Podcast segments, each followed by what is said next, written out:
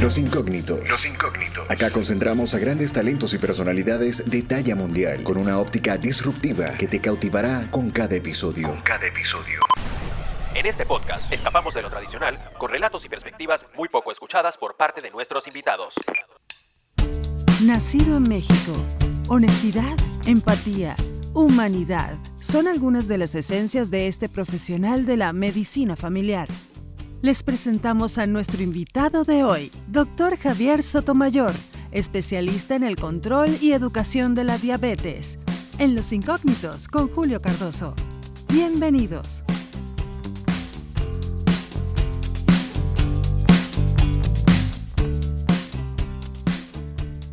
Muy bien, señores, de esta forma llegamos a una nueva temporada de Los Incógnitos. Y en esta primera temporada, que estaremos hablando sobre la fuente de inspiración, se nos acerca un gran compañero, un gran amigo y gran profesional, en este caso del área de la medicina. Y estaremos hablando con el doctor Javier Sotomayor, médico de profesión, mexicano, donde estará conversándonos un poco sobre todas estas actividades de la salud que algunos debemos conocer, otros no conocíamos y gracias a este proceso de, pandemia se ha generado una conciencia bien interesante donde, bueno, vamos de la mano con expertos que están sumándose a esta loable labor a través de, los medios de difusión como lo que son los podcasts. Y bueno, le damos la bienvenida acá al doctor Sotomayor. Bienvenido, Javier.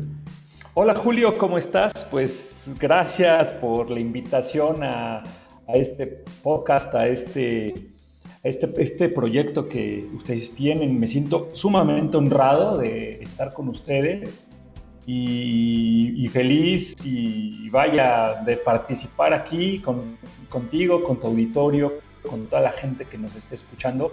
Y bueno, siempre dispuesto y gustoso a colaborar a que pues los demás, los semejantes, los hermanos que nos estén escuchando en México, en Latinoamérica, pues estén bien, de salud. Qué bueno. Todo sentido. Y así inicia un nuevo episodio de Los Incógnitos. Los Incógnitos. Héroes anónimos que escapan de lo tradicional. Mente sana y cuerpo sano. Eso es parte de, lo que es la, la, esencia y principalmente en este mundo de emprendedores, este mundo de empresarios y de personas que de alguna u otra forma, a través de su creatividad, buscan inspirar o aportar algo en este mundo, que bueno, estamos viviendo en momentos de cambios bien interesantes. Evidentemente será un antes y un después. Hemos hablado de la nueva normalidad o de la nueva anormalidad. Cada quien mm. ve, ve el, sol como mejor le parezca, por decirlo de alguna manera. Pero bueno, hay que buscarle siempre el lado positivo y constructivo a todo este tipo de, actividades. Eh, sí, evidentemente, este tipo de, contenido se va a difundir a través de distintas plataformas, principalmente lo que es Spotify, Apple Podcasts y Google Podcasts, donde no solamente llegaremos a México ni a Venezuela, sino a toda Latinoamérica y todo el mundo. Entonces, en vista de este éxodo masivo y a nivel mundial, tanto de hispanoparlantes, todo lo que estés comentando acá va a ser de gran utilidad y muy nutritivo para esta audiencia. Ah, maravilloso. Entonces, bueno, vamos a conocer un poco sobre la historia profesional del doctor Sotomayor. Eh, viendo de que ya tienes años representando la profesión del área de la medicina, háblanos un poco en qué te, has especializado y por qué elegir este tipo de carrera desde tan chico cuando uno dice, bueno, quiero ser astronauta, quiero ser bombero. Javier dijo, yo quiero ser doctor. Sí, bueno, primero eh, quiero contarte que en la familia eh, hay muchos médicos, tanto por parte de mi madre como parte de mi, de mi padre, eh, hay varios médicos en la familia, eh, había cirujanos por ahí, eh, ginecobstetras, un médico familiar, un tío muy querido que, que, falleció cuando yo era muy niño. Sí. Y ahí, pues a mí me nace esa inquietud, ¿no? a lo largo de mi juventud siempre me, me enfoqué a como que siempre me llamó mucho la atención el ayudar, ¿no? Y además es algo que siempre a alguien que estudia medicina se le pregunta, ¿por qué quieres, por qué estudiaste medicina? ¿Por qué quieres estudiar? No, pues es que yo quiero ayudar al otro, ¿no? Y yo creo que eso es básico para, eh, para el, el, que estudia medicina o para el que quiere ser médico. Si es una carrera netamente de ayuda, ¿no? Claro. cuando avanza pues bueno, también te das cuenta de que, pues sí, aparte de que ayudas, pues también tienes que vivir de algo, no nada más de, ayudar, ¿no? Pero yo creo que la, la, génesis de todo es eso, es el ayudar, el preocuparte por el otro. Y yo creo que eso es lo que a mí me ha motivado a, a seguir adelante y hacerlo. Yo estudié aquí en Puebla, yo soy poblano, yo estudié aquí en la Universidad Autónoma de Puebla, es la universidad pública más grande, que, una de las más grandes de, nuestro país, de México. Sí. estudié mis años de, todos mis, mis años universidad. Posteriormente hice uh, mi internado rotatorio, que es como los años de práctica en la ciudad de Mérida, Yucatán. Muy bien. Y bueno, ya después regresé y también mis años de práctica, tanto internado como eh, servicio social los hice por parte del Seguro Social. El Seguro Social es una de las instituciones más importantes a nivel de México, quizás la más importante, la más grande, y es la que posteriormente, después de la universidad, me formó. Después tuve la oportunidad de hacer un diplomado en medicina eh, por parte de la UNAM, de la Universidad Nacional Autónoma de México, y después se da la oportunidad de entrar a hacer la especialidad también por parte del Seguro Social en medicina familiar, comunitaria y preventiva. También haciéndole un honor a este tío que, conocí muy poco, pero pues bueno, formó parte marcó su legado. me marcó su legado. Y de hecho, el día que yo me gradué, mi tía, la que, nunca perdimos el contacto con ella, porque este tío era, era este, hermano de mi papá, pero esta tía nunca la hemos dejado de ver. Ella me dijo, ahora tú vas a concluir el legado de tu tío, ¿no? Y eso me marcó muchísimo, es una responsabilidad y es algo en lo que yo he trabajado pues después de todo esto. Y de ahí, pues bueno, de esto te estoy hablando hace aproximadamente nueve años y aunque me veo muy joven, pero estoy joven, pero bueno, este, ha sido pues ese andar, ¿no? Eh, en este camino, pues sí, he logrado pues eso, ayudar a mucha gente. Siempre la satisfacción del gracias del paciente es muy, muy bonita y uno se hace adictivo a eso, ¿no? Pero bueno, a grandes rasgos de servicio. Sí, es una vocación. una vocación de servicio y de ayuda muy, muy bonita, muy loable y que sí que tiene gran sacrificio, ¿no? Pues sí.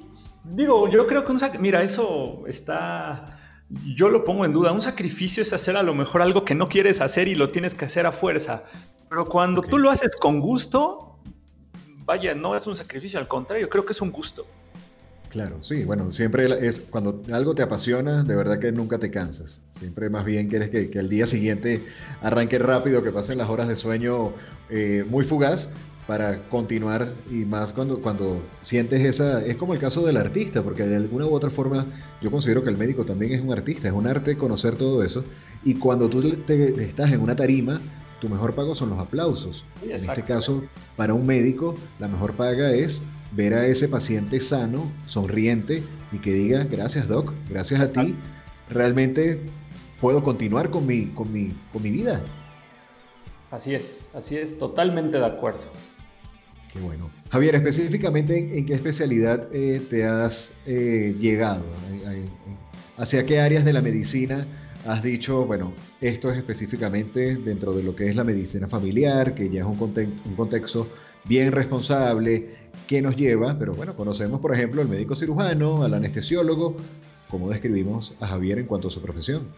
Sí, bueno, aparte de, bueno, dentro de esta rama yo me dedico a, la diabetes, al control, a la educación.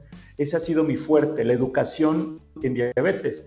En México tenemos una epidemia durísima de, de diabetes, tenemos diabéticos al por mayor, y entonces yo me he dedicado específicamente a esto y trabajar sobre todo en la educación. Esta es una enfermedad que no la vamos a poder curar con un tratamiento de siete días no la vamos a poder curar con cuatro inyecciones de insulina, sino es una enfermedad que requiere de educación, que, nos dio por malos hábitos generalmente en la vida y que se tiene que curar mejorando esos hábitos. No se, vaya, y curar entre comillas, no se cura, pero se tiene que, controlar. Erradicar un poco.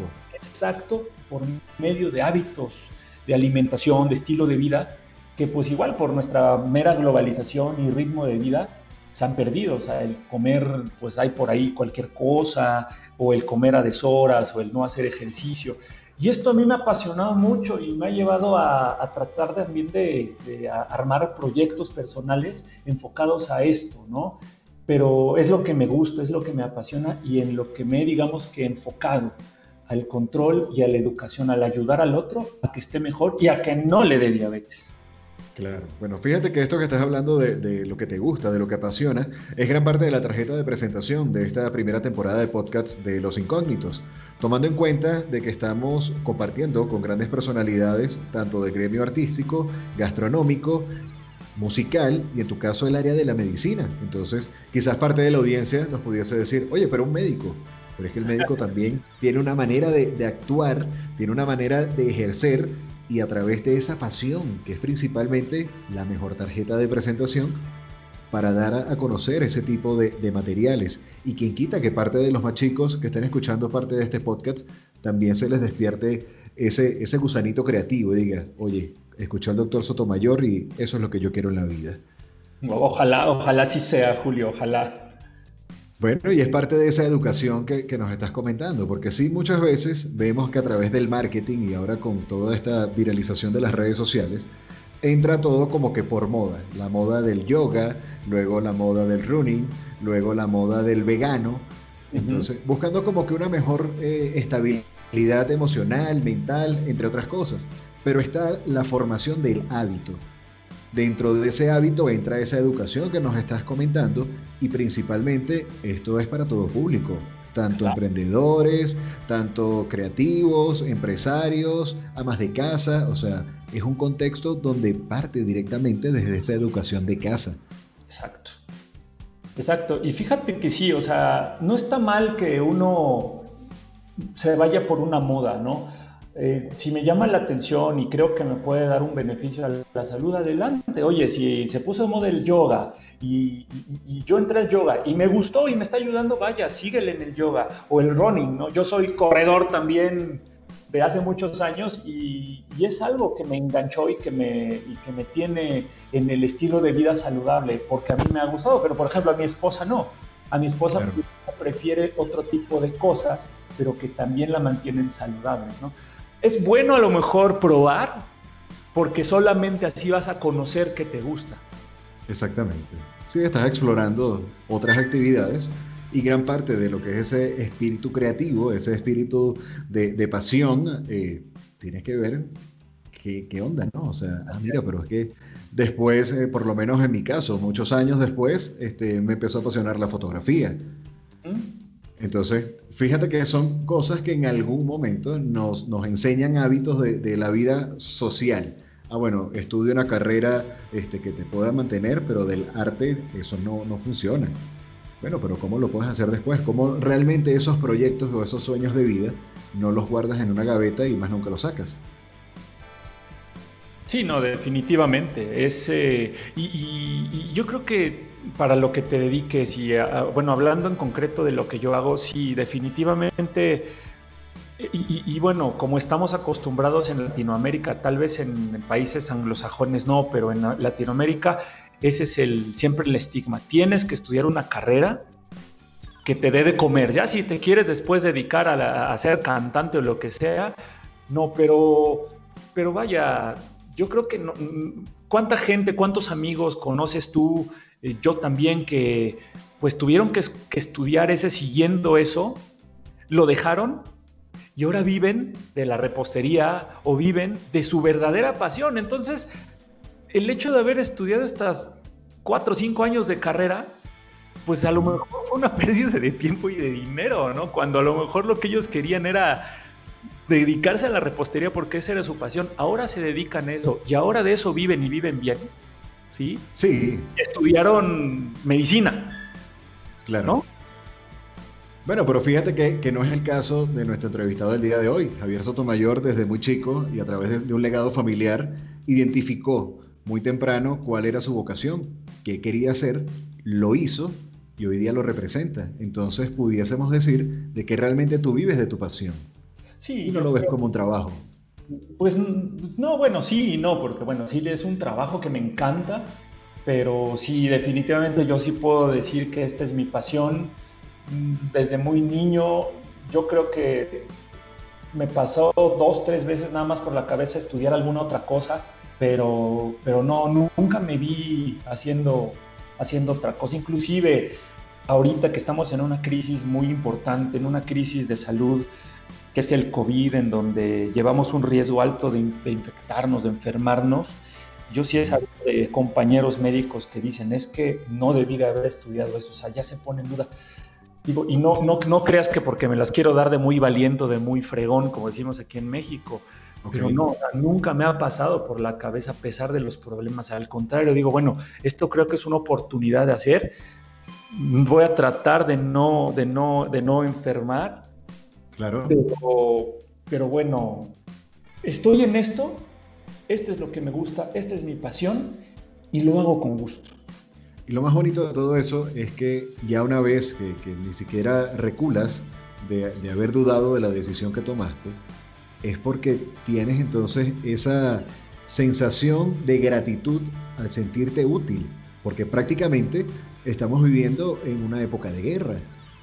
Yo esto lo veo como que prácticamente es lo que vimos por muchos años en películas, como una tercera guerra mundial, bacteriológica y cómo esto está afectando donde profesiones como la que tú representas hoy día son de gran valor. Sí, claro, eh, ese ejemplo de una guerra así, de una película, sí, sí, es, tota, estoy totalmente de acuerdo contigo. Y, sí, o sea, pero, pero bueno, siempre en las crisis, eh, una de dos, o, o lloras o vendes pañuelos, ¿no?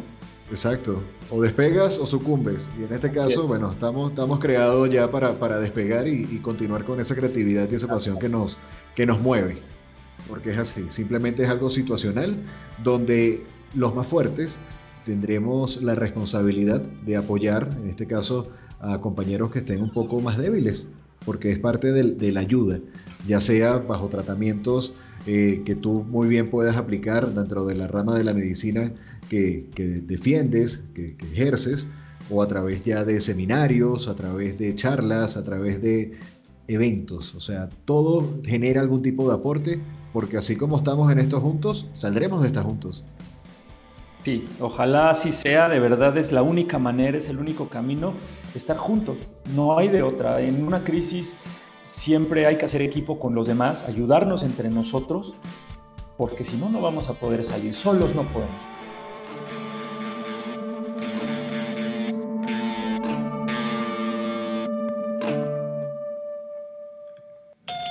Hacemos una pequeña pausa en los incógnitos. Hacemos una pequeña pausa en los incógnitos. Para hablarte del workshop Cómo crear tu primer podcast, donde aprenderás técnicas esenciales de respiración, guionismo, producción y esos detalles técnicos y orgánicos que harán de tu primer podcast un gran producto. Para mayor información, consúltanos en Instagram como arroba reptilia.lata. Para mayor información, consúltanos en Instagram como arroba reptilia.lata. Cómo crear tu primer podcast. Crear tu primer podcast. Los incógnitos. Los incógnitos. Héroes anónimos que escapan de lo tradicional. Que escapan de lo tradicional.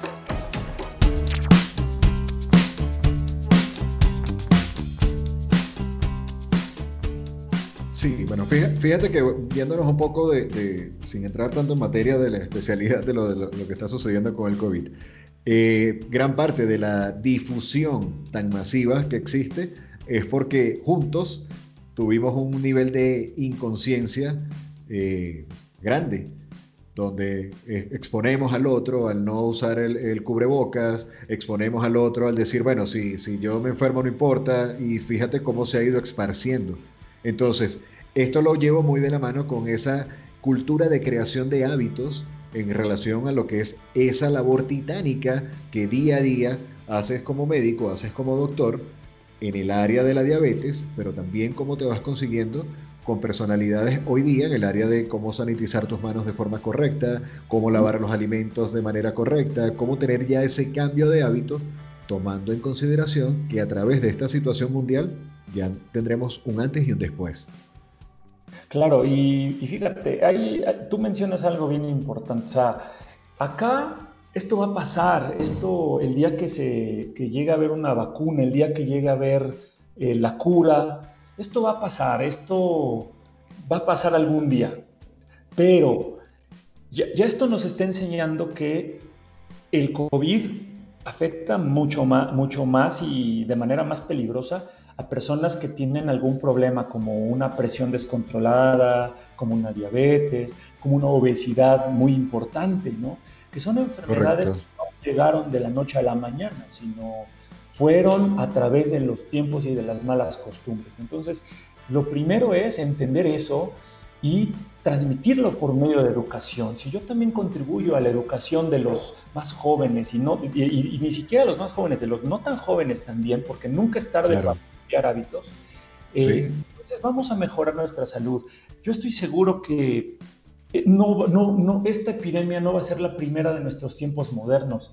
Yo creo que en 10 años, en 15, 20 años, vamos a tener otra situación similar porque ya nuestro planeta lo reclama. Ya nuestro planeta está gritando que, ya nos calmemos, ¿no? de, que lo dejemos de contaminar. Y yo creo que también es una manera de que el planeta lo está gritando. Y entonces la salud va a jugar un papel muy importante. Los que estén en mejor salud, los que estén mejor cuidados, y no hablo de que seamos todos fitness, ni que todos con esculturales cuerpos, no, pero sí saludables, sí sanos, somos los que vamos a, salir mejor librados de esto, ¿no? No digo que no nos vaya a dar, pero sí tiene mucho que ver el colaborar en nuestra salud. Y los trabajos en equipo que también ahorita se están dando, como tú bien dices, los que eh, promueven el lavado de manos, los enfermeros, eh, la gente que está involucrada en la difusión de salud, los nutriólogos, todos los equipos de salud ahorita se vuelven importantísimos, no nada más para el hoy, sino también para el mañana. Los llamados héroes sin capa. Los llamados héroes sin capa. Sí, de verdad que bueno, es toda una industria, evidentemente es una industria el área de, la medicina, donde hay una responsabilidad a diario, donde queda por parte de nosotros ya y a través de la audiencia cómo realmente prestarle atención y conciencia a ese tipo de recomendaciones, porque lo hacen es por nuestro bien, tanto a nivel de salud física, tanto a nivel de salud mental, como a, través del cuidado del medio ambiente. O sea, como a través de la conciencia estás cuidando donde vives. O sea, tu casa, tu calle, todo. Porque fíjate también el tema de, viralidad de fotografías y de información de cómo se han visto también espacios eh, naturales que dicen, ya estoy descansando del ser humano. Sí, exactamente. Estas fotos impresionantes que se ven de las ciudades eh, ya descontaminadas, por así decirlo. Todas estas, como bien dices, ¿no? que ya salieron las tortugas que hace eh, no sé cuántos años no salían. Todo eso. El, el, planeta lo reclama y creo que también ahí tenemos que voltear a verlo. Todos, independientemente de lo que te dediques y de lo que hagas. El planeta es nuestra casa y lo tenemos que cuidar. Es así, indiscutiblemente es así. Muy bien, Javier, pero ya conocimos un poco de ti a nivel profesional. Vamos a, orientarnos un poco ya al lado de, Javier como persona. ¿Cómo se define Javier como ese individuo, esposo, profesional, amigo, hijo, familia? ¿Cómo se pudiese decir eh, que el doctor Sotomayor es? Pues bueno, yo me puedo definir, puedo decir que Javier Sotomayor es un tipo buena onda, yo creo que sí me podré definir como un tipo buena onda, eh, que, le gusta, que le gusta la vida, que le gusta la música, que le gusta el deporte, que es que estas tres cosas son partes fundamentales de su vida, obviamente la medicina, obviamente la medicina, pero que sí siempre está tratando de promover bienestar entre sus semejantes, entre su familia, entre su, entre su círculo. Eh, me considero un tipo súper hogareño, me encanta estar en mi casa, disfrutar a mi esposa, disfrutar a mi hijo, estar en contacto con mi familia. Me gusta mucho ese contacto de la, de la gente con la gente. Mm, yo prefiero hablarte por teléfono el día de tu cumpleaños a mandarte un mensaje o un mensaje de Facebook. Eso claro no sé, como que no se me hace tan personal, una llamadita, siempre es rico escuchar la voz del otro. Eh, vaya, yo me defino así como un, tipo que, le encanta, que disfruta la vida, que disfruta mucho pues lo, que, yo trato de apreciar, pues lo poquito que, lo, simple, lo simplón, lo, que, lo, cotidiano, a mí me gusta apreciarlo, un amanecer, un anochecer, el, una nueva pieza musical, eh, el, el, hecho de que nazca un niño, el hecho de que un paciente te dé las gracias. Si trato de ver en lo chiquito, en lo pequeñito, en, los, en lo cotidiano, grandeza, es lo que creo, así me definiría. Yo trato de ser, no me considero una persona pretenciosa ni nada, porque al contrario, o sea, trato de que, de ver en lo sencillo algo importante, porque yo creo que hasta lo más sencillo, hasta la labor más sencilla que puede existir, vamos a decir, una persona que barre una calle, puede tener un impacto durísimo. Claro. Sí, no, no, evidentemente es así, totalmente de acuerdo. Y lo que me transmites a través de toda esta conversación, sí, yo, estoy de acuerdo contigo. E, eres un tipo con grandeza, así, o sea, que le gusta apreciar detalles desde muy pequeños, pero le da gran valor, porque está un gesto, está una acción, está una voluntad, está una actitud. Y qué bueno que, personas como, como tú este, le den valor a este tipo de acciones donde prácticamente dentro de todo el entorno de nuestra comunidad de, personas, este, y en el caso como en estos momentos, cuando estamos haciendo la grabación de este podcast, estamos viviendo como planeta una situación bastante delicada, bastante débil, sigas manteniendo ese optimismo, ese optimismo y esa labor de ayuda y esa labor de sí podemos hacer bien las cosas, pero por favor déjense educar y vamos a cambiar hábitos. Sí, totalmente de acuerdo. También yo creo que el optimismo siempre me ha caracterizado. Me considero también una persona optimista. Yo sé que las cosas están mal, yo sé que el gobierno puede estar mal, que la economía puede estar mal, pero siempre hay, siempre hay algo bueno que puede salir de ahí. Siempre, siempre, siempre, siempre hay algo positivo, una enseñanza, un aprendizaje, algo bueno. No todo es malo, no todo es malo. Y y, no, no, yo trato de ver siempre esa lucecita que nadie ve, la trato de ver yo. Claro, buenísimo. Siempre ver los dos lados de la cara de la moneda. Claro. Muy bien. Dentro de todo este, este bagaje que nos has ido comentando, Javier, ¿cuál pudieses decir que ha sido tu mayor reto? Ya sea profesional, personal, familiar. Mm, pues el reto, yo creo que sí, siempre hay retos eh, a lo largo de la vida de una persona. A lo mejor pues los retos han sido en lo personal, mis retos, pues bueno, terminar la carrera, entrar a la especialidad. Aquí en México, por ejemplo, es muy difícil entrar a la especialidad porque tienes que hacer un examen contra un, montón de médicos y, competir por una beca. Y, y, bueno, por eso también vienen muchos médicos del extranjero aquí, sobre todo de Latinoamérica, porque te asegura una beca, una beca que, que este, los, el año, los años que dure tu especialidad, pues te están dando esa beca un sueldo, ¿no? Y ya te permite vivir ahí más o menos bien. Este, entonces, pues bueno, ese fue uno de los más grandes retos que me tocó vivir. Eh, posteriormente, bueno, yo creo que los retos más importantes dentro de lo profesional es ahorita un proyecto que tengo que es eh, consolidar un, un, proyecto de vida profesional y tal vez personal es eh, un proyecto que le llamamos Preventiva Salud en Familia, que tengo en conjunto con mi esposa. Es un proyecto que pues estamos luchando por, que salga, porque dé frutos. Y es un proyecto de educación, de, y de educación en salud para la gente, para la población en general, y que hemos trabajado ya un par de años en él, pero pues bueno, por X, Z cosas y ahorita por la pandemia se ha detenido, pero pues eso yo creo que uno de los retos profesionales que ahorita tengo. Y, bueno, y yo creo que también uno de los retos personales más importantes es eh, el hecho de, que, de mantener bien eh, mi, mi entorno personal, mi entorno de familia. Yo creo que ese es un reto, bueno, a lo mejor uno dice, ay, bueno, pues eso que no relaciones, pero no, o sea, el hecho de que tú estés bien en casa, con tu familia, con tu esposa, con tus papás, con tus hermanos, con tus amigos, le pega a tu vida profesional, le pega a tu vida espiritual. Y si Indiscutiblemente. que es lo básico, este, no lo tienes bien, lo demás no va a estar bien. Así seas el más, el mejor médico, así seas el más experto, si tú estás mal en, lo sentimental, en lo afectivo con, tu, con la gente que te rodea, eh, híjole, creo que no, no vas a funcionar al 100%. Y ese para mí es un reto que, pues sí, cuesta trabajo el, el día a día cultivar, cultivar, cultivar, pero, pero vaya, si no lo hacemos, no vamos a estar bien en lo demás. Sí, evidentemente es así, todo, todo es un, conjunto, es prácticamente como una red tipo telaraña, Exacto. donde hay que estar de, de, buenas con cada uno de los asuntos. Efectivamente es así y es lo que te va a hacer prácticamente que disfrutes esos retos que constantemente tenemos en la vida.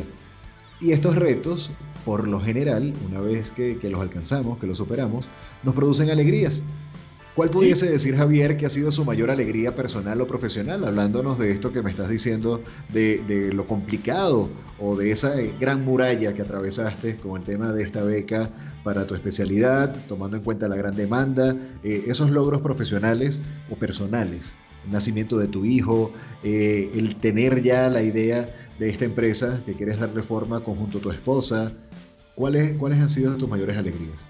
Fíjate que ahorita que dices del, bueno, que me haces recordar la época de la especialidad, en, en, mi especialidad, cuando, cuando estoy terminando la especialidad, me, bueno, todos tenemos que hacer eh, un periodo de servicio social a la comunidad y nos mandan a hospitales rurales, aquí en México, hospitales que están en poblaciones pequeñas, rurales principalmente.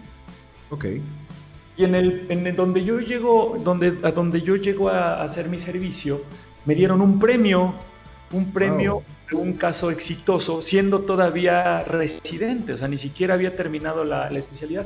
Esto fue porque hubo un caso de una paciente muy jovencita, 17, 18 años, que intentó quitarse la vida con un pesticida, con un pesticida así durísimo para cultivos. Y a mí me toca recibirla en, el servicio de urgencias una, noche, en una guardia a la 1, 2 de la mañana. Yo la recibo, inicio la estabilización, sabiendo poco de intoxicaciones y sobre todo de este tipo de productos, pues empiezo, la, empiezo la estabilización. Eh, prácticamente toda la noche estuve ahí eh, pendiente y sudando, investigando y haciendo. Y bueno, al día siguiente llega el médico, pues vaya el médico internista, el responsable, digamos que del área ya de hospitalización, se le presenta el caso, pues ya me releva del caso. La chica, para no hacerte cuento largo, terminó en un área de terapia intensiva. En ese hospital no teníamos terapia intensiva, se tuvo que adaptar un cuarto para hacer terapia intensiva. Y para no hacerte el cuento largo, una semana estuvo que se moría y a la siguiente semana se recuperó. La niña salió caminando al hospital. Wow. Entonces, se promueve este caso después como un caso de éxito, pues por lo, raro y por lo peligroso que fue. Y a mí me dan el premio porque pues, reconocen que si yo no hubiera intervenido en esa primera estabilización, pues la chica se hubiera muerto. Entonces, pues bueno, imagínate recibir un premio cuando ni siquiera eres médico o titulado especialista que le den un premio, un reconocimiento a esa labor, pues imagínate la alegría, ¿no?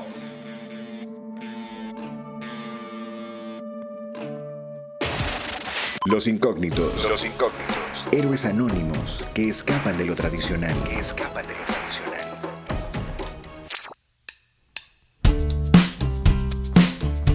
Claro, es una alegría genial. Y, o sea, estás reconociendo tu, trabajo y más con, todo ese ahínco que le colocaste y salvaste una vida. Exactamente, o sea, y una vida valiosa, pues además después tuve la oportunidad de conocer a la chica, este, bien jovencita, tenía un niño de dos años eh, en ese entonces, un año bien pequeñito, toda la familia bien pendiente de ellos. Entonces, yo creo que eso fue profesionalmente, ha, sido lo, más bonito, la alegría más padre y sobre todo porque pues la institución te lo reconoce, ¿no? Te lo reconoce. Es como que la que recuerdo de, mayor grado y también pues por el, grado de dificultad que tuvo, ¿no? y, sobre todo siendo pues un, residente, ¿no? Y yo creo que en el ámbito personal, pues sí, definitivamente eh, mi hijo, la llegada de mi hijo Mateo, es la alegría más grande que un ser humano puede tener. Digo, sonará trilladísimo, pero es una nueva vida tenerla ahí y que sabes que va a ser una responsabilidad para toda tu vida. Pues bueno, es, yo creo que es lo más bonito que te puede pasar, ¿no? Y también te puedo decir de mi matrimonio, mi esposa, porque tuvimos una historia así de, mi esposa es colombiana y tuvimos una historia que nos conocimos hace muchísimo tiempo, ella tenía 17 años, yo tenía 20, 21 años y a los años nos volvimos a encontrar y pues nos casamos y ya llevamos casi 10 años de matrimonio y pues muy felices. Excelente. De verdad que sí, bueno, muy bonita historia. De verdad que bueno, les auguro mucho éxito tanto en tu matrimonio, en la formación de, tu hijo. Y bueno, esperemos que en algún momento pases a, formar parte de, estas historias o estos documentales que no sé, quién sabe, en unos años te consigas con esta chica a quien le salvaste la vida y bueno, la veas convertida en una gran profesional y bueno, quién sabe las vueltas que da la vida, ¿no? Uno no sabe, eso es verdad, uno no sabe y menos estando en estos caminos.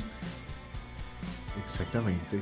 Muy bien, bueno, vamos a llegar a lo que es el, punto tope o a la punta de lanza de esta entrevista, tomando en cuenta que esta temporada de podcast lleva como premisa lo que es la inspiración.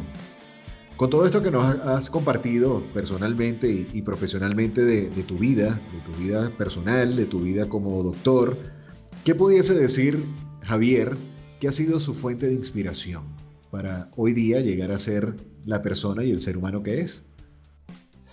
Mira, yo creo que lo principal, mi principal fuente de inspiración es mi hijo Mateo. Y te voy a decir por qué. Él nace con una discapacidad motriz. Ok. Él desde pues, el primer año nos dimos cuenta de que, de que pues, traía un problema eh, específicamente para caminar. Entonces, eh, pues empezamos una serie de, acciones, terapia física sobre todo. Y, a él, pues, imagínate, cuando un niño generalmente a los seis meses empieza a gatear, mi hijo empezó a gatear al año y, cacho de vida, ¿no? El año, año y medio. Ok.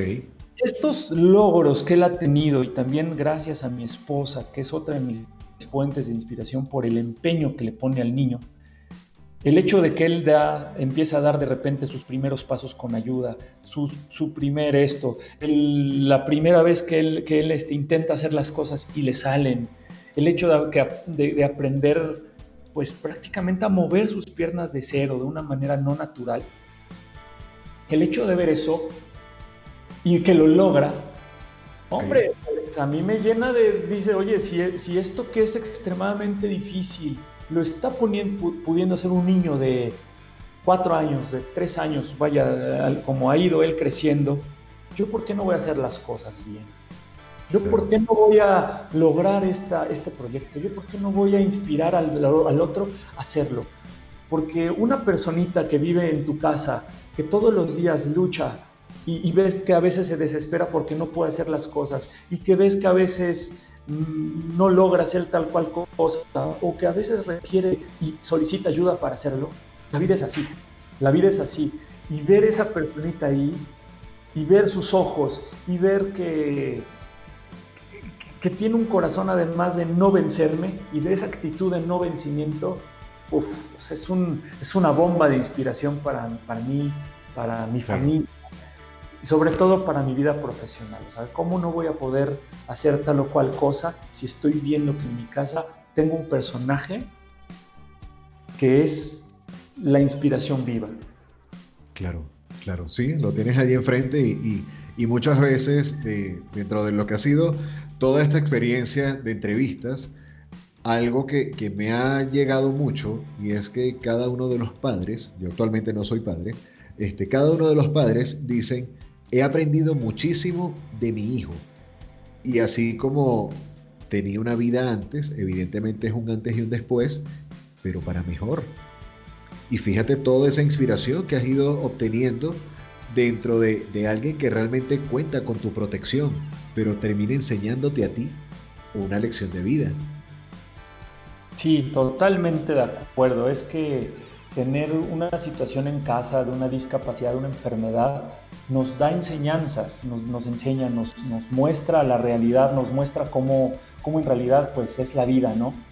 Y, y acá, igualmente como te comentaba, mi esposa, en una crisis, como yo te decía, esa, esa, esa, frase me gusta mucho, en una crisis, o lloras o vendes pañuelos. Y único que decide llorar o vender pañuelos es uno mismo, eres tú.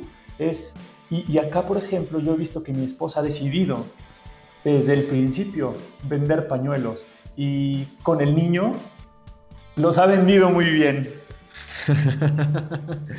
Qué bueno, qué bueno, qué bueno, qué bueno que, hay una, una, familia bien unida, bien bonita y que sea gran parte de, tu gratificación como, como ser humano, como, como persona, que como con tu profesión, que te dé ese empuje a que cada día lo, lo sigas haciendo mejor y que obviamente nos, nos estés ayudando todos nosotros, porque ese punto de vista y ese valor agregado que haces tú, en este caso desde México, ayuda al que está en Argentina, ayuda al que está en España, ayuda al que está en Estados Unidos, ayuda al que está en Ciudad de México porque es un peldaño, que, o un granito de arena que estamos colocando cada día para hacer de esto un mundo mejor.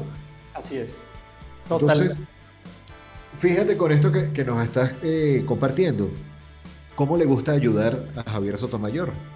Viendo ya este descubrimiento de, él mismo a través de toda esta vida, ¿cuál pudieses decir que, es tu mejor manera de ayudar? Pues mira, Julio, yo creo que en la medicina y se, estamos muy acostumbrados al tema de lo curativo, ¿no? De, en la medicina curativa y de que tú vas, este, vas al doctor, te dan unas pastillas, me siento bien, gracias doctor, bye. Pero a lo mejor al, al año te vuelve a pasar lo mismo y luego al año te vuelve a pasar lo mismo. Entonces, yo soy un fiel creyente de la prevención y de la educación en salud. O sea, yo te puedo ayudar más a ti, Julio, enseñándote cómo no te va a dar diabetes a tratando de controlarte tu diabetes.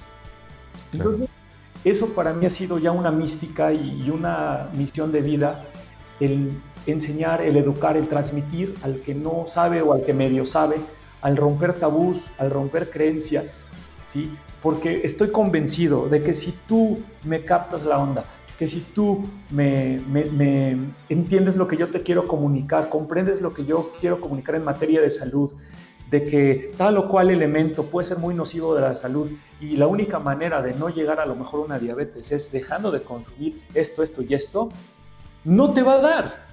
Y vas a ser Por supuesto. Y vas a estar contento y vas a estar bien con tu familia y vas a tener salud que es yo creo que lo más preciado que una persona puede tener. No es el dinero ni es el amor, es la salud. La salud, es el tiempo. Y el tiempo, exactamente. Dos factores que generalmente en nuestra vida juegan casi siempre en nuestra, en nuestra contra por no haber prevenido. Exactamente. Y entonces esto es parte de lo que ya junto a tu esposa has ido creando o has puesto en boceto sobre papel con la empresa preventiva. De qué manera educar de manera masiva a través de, esta institución, que bueno, estás haciendo, afinando algunos detalles antes de ya colocarla sobre la mesa y ponerlo a andar, ¿no? Exactamente. Ese es la, el, el educar, el enseñar. Yo te voy a ayudar más así, enseñándote cómo prevenir, a curándote. Te voy a ayudar muchísimo más, aunque no se vea. Bueno, entonces aquí aplicaría mucho un, refrán muy latinoamericano, que es mejor prevenir que lamentar, ¿no? Sí, sí, totalmente de acuerdo. muy bien, Javier, vámonos ahora a un toque un tanto personal. Y a ver, hablando eh, parte de lo que fue la plática fuera de la entrevista, de, ese amor que tienes por la música y todo esto, vamos a, un área donde toca muchas fibras por, por recuerdos de lugares, personas, momentos y es el soundtrack de tu vida. Una canción o las canciones que tú digas, oye, mira, yo escucho esta canción y de verdad esto es, me inspira, me gusta. ¿Cuál definirías? Uf, es que eh, no sé si supiste, bueno, yo creo que sí sabes, ¿no? Hace algunos meses, en marzo, que Bono de YouTube eh, hace una lista de 60 tracks, ¿no? No sé si, hace una y la monta en Spotify y es una lista muy interesante. Bueno, yo hice lo mismo pero con 40. No te voy a decir las 40. enlisté mis, mis, mis 40 canciones, este, pues una por año, ¿no? Digo, que no realmente en el mismo año todas, pero se me hizo un ejercicio muy padre, muy interesante, ¿no? este, pero pues, te podría hablar de, híjole, cuatro, cuatro. Vamos a, representar cada década de mi vida, cada década, ¿no? Excelente. Eh, y, bueno, la primera podría ser um, la de bueno, la de Amazing de, de Aerosmith. Aerosmith. Esta canción, pues bueno, puede representar mi, secundaria, mi, mi, juventud, mi niñez y mi juventud, pues porque yo creo que fue muy buena, muy, muy divertida. Eh, esta canción se puso de moda por esos años, cuando yo estaba en la secundaria, el 90 92, 93, y, fue una, una canción que, que me recuerda pues toda mi vida de la secundaria, de la prepa, eh, los primeros amores, eh, los primeros contactos con la música, yo, son yo creo que los primeros grupos que yo, yo escucho y que me empiezan a enamorar, Guns N' Roses, este, Aerosmith, eh, Nirvana, a mí yo era muy de esa línea, siempre he sido más rockerón. Muy bien. Me encanta. Nos bien. me encanta, ¿no? Todo esto esa yo creo que puede representar esa primera parte de mi vida. Te puedo decir que, mi, juventud, mi adolescencia, mi pubertad fue pues muy sana, fue muy feliz con mis padres, con mis hermanos, con mis amigos. Los amigos que hice en aquel entonces siguen siendo mis amigos ahora, inclusive uno de ellos es mi compadre, un otro de ellos eh, es mi gran hermano y, y bueno, este, vaya, creo que esa canción puede englobar esto. La segunda canción que te puedo decir es la de Stay Far Away So Close de YouTube. YouTube es mi banda favorita. Sí. Stay representa tal vez mi, pues ya mi, juventud, ya el adulto joven, ¿no? Claro, ya, más contemporáneo. Ya más contemporáneo. más sereno. Exactamente, más sereno, eh, más, más ya empezando como a madurar un poquito, aunque pues uno nunca termina de madurar, pero bueno. Esa canción, sí, también yo creo que también tuve un periodo de, que pues de repente me perdí en, muchos sentidos, ¿no? También creo que se vale en una búsqueda por uno mismo. Eh, a mucha gente la, estuvo cerca de mí pero lejos y algunos estuvieron al revés, cerca pero, eh, cerca pero lejos, y lejos pero cerca. Y esa canción yo creo que representa eso, ¿no? el, este, ese paso a la madurez, al empezar a encontrar quién eres y a las personas a lo mejor que estaban cerca de ti, que, que te querían y que tú no aceptaste, y al revés, a las personas que tú según querías, pero pues que, a ti, que, no estaban cerca de ti. Eh, bueno, hubo una época en mi vida que, pasó eso, pero y por eso recuerdo con mucho cariño esa canción, además de que YouTube es mi banda favorita. Y, y recuerdo el concierto de los de 360 grados en el Estadio Azteca coreando el ah. coro de esa canción. ¿Fuiste para ese concierto? Yo fui a ese concierto, yo estuve ahí y, vaya coreando esa, ese, el, el oh, todo el estadio con los encendedores prendidos. No, no. También le tengo una. Por eso me gusta tanto esa canción, ¿no? Claro. Eh, la, tercera que te puedo decir puede ser la de. la de. Um, I Got You Under My Skin de Frank Sinatra, pero cantada con Bono. Hacen con Bono YouTube. Porque esa canción, bueno, Frank Sinatra también ha sido uno de mis grandes cantantes. A mí me gusta también mucho el jazz, el big band. Y porque me recuerda mucho a mi familia, a mis abuelos, a, la, familia de ambos lados, paterna, materna, y, eh, y, esa, esa canción, sobre todo a mi, a mi, abuelita, a mi abuelita materna, a mi abuelita este, paterna, perdón, porque a mi abuelita materna la recuerdo, pero con Rafael, con, con la canción de Como yo te amo. la, de esta que te digo, la de Under My Skin, es como engloba a mi familia, todos, ¿no? somos muy unidos, somos, creo que somos una familia que pues, estamos bajo la piel, entonces por eso yo la asocio mucho a esto. Y la última que te podría comentar ya mi vida de matrimonio es, la, es, una canción que se llama El amor más grande del planeta, que es un vallenato de un cantante que se llama Felipe Peláez, colombiano, porque es la canción que con la que me reencontré con mi esposa. Eh, cuando nos encontramos, yo, yo hago un viaje a Medellín a, buscarla, a verla, y en, un, en, el Parque Lleras de ahí de la ciudad de Medellín, unos pelados este, se ponen a tocar el, el acordeón, tocaron esa canción y mi esposa y yo nos pusimos a bailar. Y desde ahí dijimos, para adelante y esa canción es como nuestro estandarte de, vida, de matrimonio. Y representa igual a la familia, a mi hijo, el fruto del amor. Luego, luego es muy simpático, le digo a mi hijo, es que tú eres el fruto de, lo único que tú eres, Mateo, eres el fruto de nuestro amor. Y se pone a llorar porque pensó que era un insulto. Entonces, pero, pero, pero, pero no, esa canción pues nos marcó y yo creo que representa mi vida pues ahora en pareja, de matrimonio. esas cuatro canciones serían, formarían el, el, soundtrack. soundtrack de tu vida. Nunca hay más, pero esas cuatro. Bueno, pero toca, toca membranas bien importantes y principalmente la familia y eso, eso da muy bien de qué hablar de ti, Javier. Muy bien, ya próximo a cerrar eh, este, esta entrevista, este podcast, de verdad sumamente agradable y, y bien nutrido con todo esto que nos estás comentando. ¿Qué le diría Javier a esta generación de relevo? ¿Cuál pudiese ser ese legado tomando en cuenta la situación en la que estamos hoy día? Eh, tomando en consideración que gran parte del público que, estaría escuchando este contenido es de habla hispana, principalmente emprendedores o, bueno, creativos que quieran sumarse a este tipo de actividad. ¿Qué les pudiese decir Javier a esta comunidad?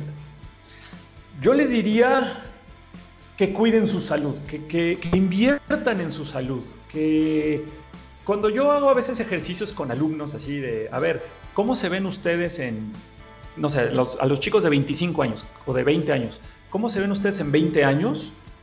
Todos me dicen, no, pues este, y sobre todo estudiantes de medicina, eh, siendo especialista, trabajando en un hospital, este, o, o, algunos otros chicos, ¿no? Pues con mi empresa, este, a lo mejor trabajando también en una transnacional o emprendiendo, etcétera, ¿no? Pero yo siempre les digo, ustedes se están imaginando así, pero con la misma salud que ahorita tienen. Claro. ¿sí? Esa salud en 20 años va a cambiar si no haces algo por esa salud. Y vas a estar mal. Ahorita no te duele nada, a los veintitantos no nos duele nada. Somos intrépidos, no nos duele nada. Pero cuando cumples 40 y no te cuidaste y, te dejaste llegar a una obesidad importante, te dejaste desarrollar una hipertensión o alguna otra enfermedad que, fue causa de hábitos, muy probablemente esos sueños se cumplan a medias. Pero si desde hoy inviertes en tu salud, tratas de comer saludable, te dedicas, encuentras un deporte, un ejercicio que te guste, una actividad física que, te agrade, que te haga sentir bien, si, si haces eso, vas a lograr eso y más, porque vas a estar sano. Y como decíamos al principio, salud y tiempo es lo más valioso. Sin eso no tenemos nada. Entonces yo les diría, inviertan desde hoy jóvenes, que están jóvenes y están, tienen sus 25, 20 años, aunque no te duela nada, invierte en salud. Muy bien. Ya hablando un poco para el cierre, ya con el doctor, obviamente esa recomendación que nos estás diciendo es entre ambas partes, tanto el humano como el doctor. Pero en vista de este proceso de COVID, ¿cuál pudiese ser la mejor recomendación que le daría el doctor Sotomayor a esta comunidad de creativos y de emprendedores en relación a este proceso actual y a lo que sería la actividad post-COVID? ¿Qué mentalidad deberíamos tener al respecto para continuar con nuestros proyectos y nuestros modelos de emprendimiento? Pues miren, de entrada sí, yo creo que seguir estas recomendaciones desde que, son sonadas y que son famosas, porque son recomendaciones que se han avalado. ¿sí? Eh, esto no se va a terminar, esto sí se va a terminar algún día, pero hasta que exista a lo mejor una vacuna que nos pueda cubrir a la gran mayoría de nosotros y nos permita seguir adelante. Pero mientras no está, el tema de la distancia, el tema de no, no, salir si no es necesario, el tema de, de, respetar al otro. Vaya, es muy triste ver, tú lo decías también, eh, lo, platicábamos hace rato, es muy triste ver en la calle gente sin cubrebocas, tosiendo, escupiendo, no importándole al otro, al que va a pasar. ¿sí? Entonces yo creo que sí, empatía, sobre todo empatía con el otro. Claro. En este empatía y amor al prójimo y amor al prójimo. En este contexto también estamos viendo que empresas, amigos, emprendedores les está costando mucho trabajo. Si yo puedo ayudarlos con algo, si yo puedo ofrecerles una ayuda, eh, tal vez no material, pero sí eh, algún otro tipo de ayuda y está en mis manos hacerlo. Eh, no sé, algo que, pues no, algo que hice, bueno, yo tengo un programa de radio también y ahí tengo que tiene un, un este, nos especializamos en el tema de salud, ¿no? Pero tengo un amigo que tiene un restaurante y, y, este restaurante vende comida saludable, bueno, pues a lo mejor aprovechar este, este espacio en radio y decir, promocionar el restaurante de mi amigo para que vayan y para que lo conozcan. Y no le voy a cobrar absolutamente nada, nos vamos a ayudar entre todos, ¿no? Es la única manera de que podamos salir adelante, ayudándonos entre todos en lo que esté en nuestras manos. Esto va a pasar, ¿sí? Y después, pues ya que pase, igual, cuidar nuestra salud, porque como yo te lo mencionaba, yo estoy seguro que esta no va a ser la única vez que vamos a estar en una emergencia sanitaria. Y el que esté mejor cuidado, el que tenga mejor salud, es el que mejor la va a librar. Qué bueno, qué bueno. Bueno, muchísimas gracias por tus palabras, Javier. De verdad ha sido un placer para mí eh, formar parte de esta entrevista junto a ti, con todo lo que nos, nos, has ido mencionando. De verdad que, que, sumamente agradecido y mucho contenido de valor, mucho contenido de valor bien auténtico y de primera mano de especialistas. Esto es lo que eh, hace grande a este tipo de, de iniciativas porque va en función a servir a la gente entonces, creo que es gran parte de lo que nos ha unido y hacer este buen match a través de esta plática un tanto breve. Para conocer un poco más de tus trabajos o de esos proyectos, ¿dónde pudiésemos eh, ubicarte? ¿Redes sociales? ¿Algo que quieras compartirnos? Ah, bueno, eh, sí, eh, bueno, casi todos los proyectos que tenemos están en Facebook, en nuestra fanpage que es Preventiva Salud en Familia, así se llama, nos encuentran en Facebook. Eh, tenemos también la página web www.preventivasf, todo en, minúsculas.com. Ahí también pueden encontrar un poco de lo que somos. Y pues eh, básicamente también tenemos un Twitter, pero pues casi no lo utilizamos, sin embargo es, es arroba preventiva, F, así preventiva F mayúscula. Y también, bueno, de repente también ponemos algunas cosas, pero lo fuerte es Facebook, en donde pues, se transmite el programa de radio y todo lo que te acabo de comentar. Y bueno, las, este, todas las noticias que vamos sacando de, preventiva, por ahí se las vamos dando, ¿no? Y bueno, también ahí está información personal y, bueno, pues, a quien se le puede ofrecer con muchísimo gusto. Excelente, entonces para escucharte en tu programa de radio a través del Facebook, en Preventiva SF. Preventiva, eh, ajá, en Preventiva, en Facebook estamos como Preventiva Salud en Familia. Ok, allí a través del live de Facebook pudiésemos observar todo ese contenido de valor que, nos transmites cada cuánto tiempo, Javier. Nosotros transmitimos el programa, es un programa de radio que se llama Prevenir es Vivir. Ese programa de radio se transmite todos los jueves de 9 a 10 de la mañana, eh, hora centro de México pero se quedan los programas ahí, se, quedan los programas grabados por si alguien pues, no tuvo la oportunidad de escucharlo en vivo, lo escuchan diferido. Eh, lo interesante del el en vivo es que podemos interactuar. Yo invito a muchos especialistas, amigos, eh, hablando de diferentes temas y en ese momento también la gente va interactuando, pregunta y eso es lo rico del programa. Muy bien, señores. Bueno, ya escuchamos al doctor Sotomayor. Este, los invitamos a que escuchen parte de su contenido que transmite a través de este programa de radio, Preventiva Salud en Familia, a través del Facebook. Eh, todos los jueves a partir de las 9 de la mañana, hora centro de México. Javier, de verdad, muchísimas gracias. Súper enriquecedora esta entrevista. Próximamente estará entonces a través de la disposición de los canales de difusión digital, como te comenté, en Spotify, Apple, Apple Podcasts y Google Podcasts, para entonces ya llegar a mayor audiencia dentro de lo que es esta comunidad de, emprendedores, creativos, médicos y público en general, del cual ha seguido tu trabajo y bueno, de alguna u otra forma todos este, hemos sido bendecidos gracias a tu vocación de servicio por esta área de la medicina, al igual que todo el grupo de médicos a nivel mundial que hoy día han hecho una labor extremadamente loable y hay que reconocerlas y quitarse el sombrero ante ustedes. ¿Vale? No, al contrario, Julio, gracias por tus palabras, gracias por la invitación. Igualmente me voy muy contento, una, una charla amenísima, una charla muy rica entre amigos y ah, bueno, de verdad, de verdad, de verdad, gracias, gracias a, ti, este, a Alex Emil también, eh, por el contacto y por, por haberme tomado en cuenta. Muchísimas gracias, de verdad.